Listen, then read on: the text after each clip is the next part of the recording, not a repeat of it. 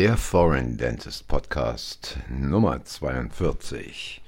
Herzlich willkommen, danke fürs Einschalten, danke für eure Zeit. Ja, äh, gestern rief mich doch ein guter alter Bekannter an, der auch äh, als Zahnarzt arbeitet, seine eigene Praxis hat. Und der mir erzählte, ganz aufgeregt erzählte, kannst du dir vorstellen, ich habe eine Nachricht bekommen, von einer bekannten Zahnärztin. Im nächsten Jahr soll die Budgetierung wieder eingeführt werden. Ja, ähm, willkommen im Club. Ähm, da schrieb ja schon ähm, die Bunte für den, der die S-Zahnmedizinerin, mal gucken, wann das kommt, ähm, darüber also, dass ja jetzt ähm, wieder Begrenzungen für den Honorarzuwachs bei Zahnärzten greifen sollen. Nun, ähm, der gute Karl die Fliege Lauterbach, der uns ja ohnehin ähm, noch viel, viel bessere Sachen beschert hat als sein ohnehin schon toller Vorgänger, der Herr Spahn. Also Karl die Fliege will im Prinzip die Honorarbegrenzung. Und da fällt mir doch ein, wie war das im Jahr 2020? Nein, äh, Zahnärzte sind doch keine systemrelevanten äh, Berufsausübenden. es ist einfach nur lustig, wie sich die deutsche Zahnärzteschaft vorführen lässt, wie sie mitmacht, nicht erst jetzt seit der sogenannten Corona-Pandemie, sondern schon vorher. Und ich rede seit Jahrzehnten darüber, dass diese Kassenzahnheilkunde äh, wirklich den Untergang eines jeden Zahnarztes, einer jeden Zahnärztin bedeuten wird, weil diese Typen, die Bande in Berlin, kann machen, was sie will hält die Leute im Hamsterrad und es bleibt den Kassenzahnärzten nichts anderes übrig, als dieses Spiel mitzuspielen, egal was kommt auf Gedeih und Verderb. Denn die Kosten steigen, die Energiekosten steigen, die Heizkosten steigen, die Helferinnen wollen mehr Geld, die Materialien werden bald ein Vielfaches kosten, es wird bald manche Materialien gar nicht mehr geben oder nur noch eingeschränkt geben oder verzögert geben aufgrund der unterbrochenen Lieferketten. Ja, und wenn man dann so eine Bude am Laufen hat mit zwei, drei, vier Zahnärzten, dann muss man sich schon mal überlegen, wie man es dann noch gewuppt bekommen möchte. Und äh, wenn sich dann äh, die Kassenzahnärztliche Bundesvereinigung und die Vertreterversammlung hinstellen und bei dieser äh, kommenden Budgetierung von einem Frontalangriff auf den zahnärztlichen Versorgungsbereich sprechen, dann kann man nur sagen, ja klar, äh, da wird gesprochen, da wird kurz mal eine Welle, ein Sturm im Wasserglas losgetreten.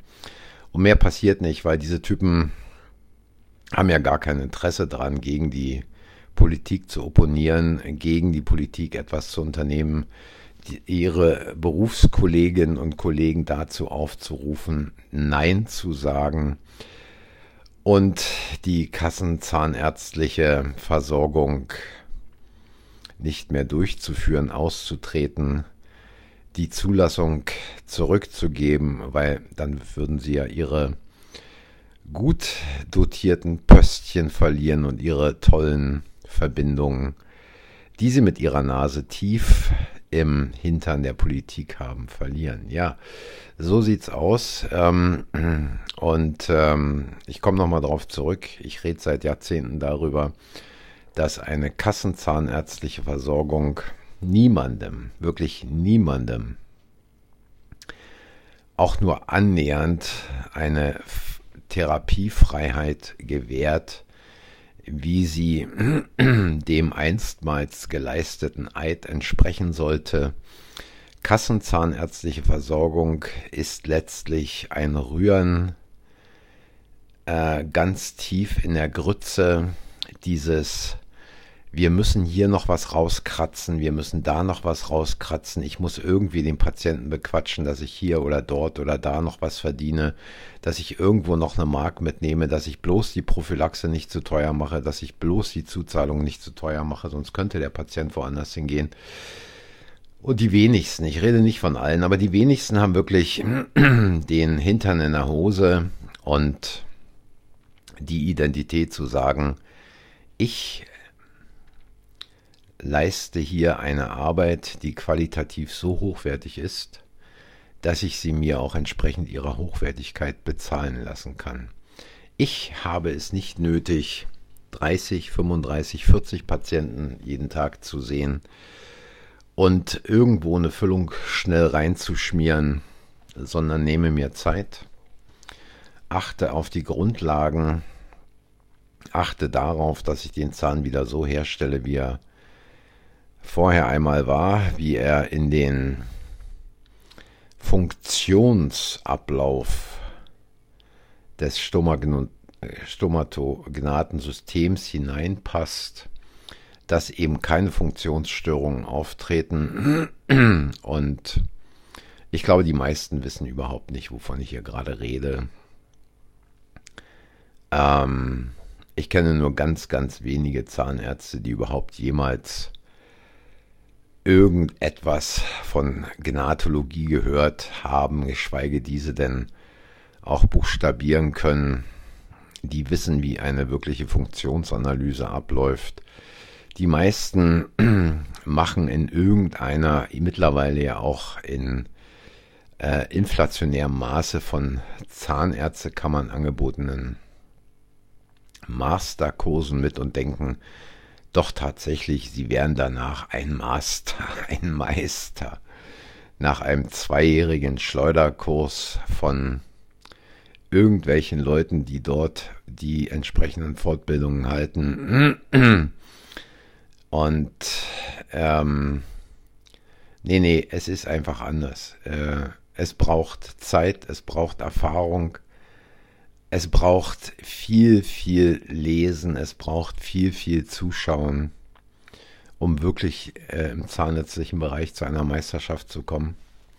Und da rede ich nicht nur äh, an dieser Stelle von klinischer Meisterschaft, ist eine, aber das andere die Meisterschaft, in der es darum geht, mit dem Patienten umzugehen, mit dem Patienten vernünftig zu kommunizieren ähm, wo es darum geht, einerseits zu führen, andererseits zu folgen, die entsprechenden Beratungsgespräche so durchzuführen, dass der Patient tatsächlich versteht, worum es geht, die Fähigkeiten zu besitzen, den Patienten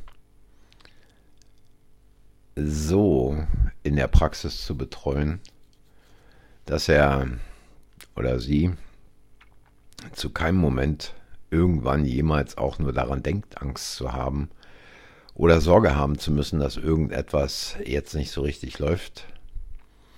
Ja, und äh, nicht wenige versuchen ja auch diesen Ausweg zu finden mittlerweile über eine Narkose des Patienten im Stuhl. Das muss man sich jetzt wirklich mal auf der Zunge zergehen lassen.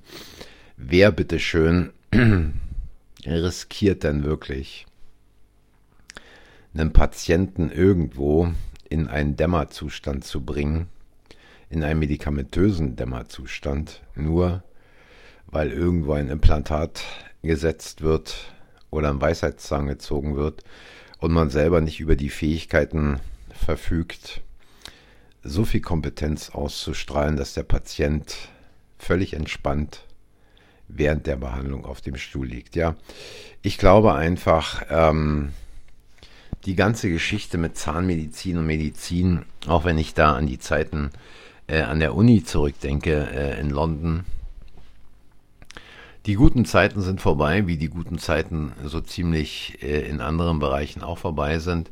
Mittlerweile äh, ist es ja ein ganz neuer Hit, dass in Cambridge Studenten, Medizinstudenten an Hologrammpatienten üben äh, mit irgendwelchen äh, Brillen äh, vorm Kopf, die irgendwelche ähm, Virtual Reality zeigen. Und da muss man eigentlich sagen, äh, mit dem Arztberuf hat es im Prinzip nichts mehr zu tun. Ähm, es geht darum, über diese Ausbildung eine Telemedizin zu installieren, die mit dem Arztberuf, nämlich das Betrachten, das Anfassen eines Patienten, das Zuschauen, wie er läuft, wie er sich bewegt, wie er riecht und so weiter, all diese Dinge, die alle fünf Sinnessysteme umfassen, einzusetzen bei der Diagnose. Äh, es spielt da alles keine Rolle mehr. Ähm, ich erinnere mich, in London gibt es jede Menge Werbung, beispielsweise in der Tube, wo man irgendeinen Arzt anrufen kann, äh, ob jetzt über Zoom oder Skype oder sonst wo und sich dann diagnostizieren lassen kann. Also es hat alles nichts mehr mit Medizin zu tun und in der Zahnmedizin haben auch all diese ganzen Pipifax-Sachen äh, wie irgendwelche digitalen Abdrücke oder ähnliches nichts mehr mit Zahnmedizin zu tun, denn äh, mir kann keiner erzählen, dass dieses gleichwertig dem ist, wenn man einen guten alten, richtig vom Können her angefertigte Abformung äh, ins Labor sendet und danach dann nicht etwa irgendwie über CAD-CAM irgendeine zusammengefiedelte Oberkiefer- oder Unterkieferkonstruktion äh, auf Implantaten oder worauf auch immer bekommt, die irgendwo alle gleich aussehen, amerikanische Gärten, Gartenzäune, ähm, die letztlich nichts mehr mit Individualität oder Ähnlichem zu tun haben. Ja, ähm, heute, wie gesagt, ähm, war es so ein bisschen für den einen oder anderen ein wenig erschreckend, was ich durchaus verstehe. Aber ehrlich gesagt, mir ist es komplett egal. Mir ist es komplett egal, weil äh, wer sich hier erschreckt bei dem, was ich erzähle, der hat es nicht verstanden oder er hat es noch nicht verstanden. Er wird es auch wahrscheinlich nie verstehen. Ähm, weil es gehört einfach mehr dazu. Äh, als Zahnarzt in dem Beruf zu arbeiten, als irgendwo sich ein goldenes Türschild zu bauen, auf dem dann Master auf irgendwas steht.